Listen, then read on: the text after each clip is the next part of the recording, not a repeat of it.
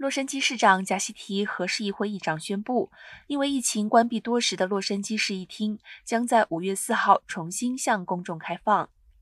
市议会议长表示，他期待市议厅能够安全地重新向公众开放，大家能够再次聚集在议会会议厅。